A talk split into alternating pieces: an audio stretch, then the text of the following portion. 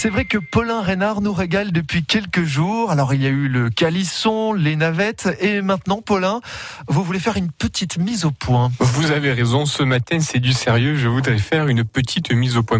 Oui, parce que on me dit oui, tu as parlé du calisson d'Aix-en-Provence, tu as parlé de la navette de Marseille et voilà, tout pour les Bouches du Rhône encore et rien pour le Vaucluse et tu aurais pu parler du berlingot de Carpentras ou tu aurais pu parler du nougat de Montélimar pour aller encore un peu plus au nord de la Provence.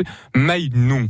Aujourd'hui, je vais vous parler d'une autre spécialité, peut-être encore un peu moins connue, et pourtant il s'en produit plusieurs tonnes par an.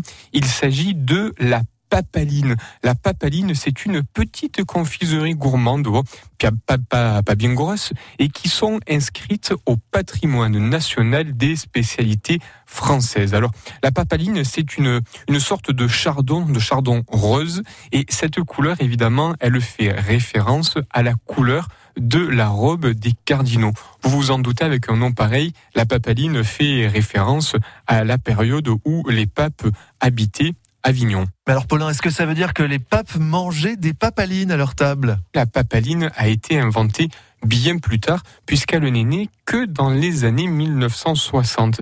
Alors d'une manière plus précise, la papaline, qu'est-ce que c'est? Bien en fait C'est un, c'est un chocolat, un chocolat qui est renfermé dans un petit chardon, et ce petit chardon, il emprisonne eh bien un intérieur alcoolisé à base d'origan du comtat. Évidemment, à apprécier et à consommer avec modération. Et toutes ces plantes du comtat, eh bien, on va les retrouver dans beaucoup de plats de la cuisine traditionnelle provençale, mayako, une autre histoire. Merci Paulin. Et Paulin, le sucre avec modération, parce que cette semaine, on a fait fort, voire très fort.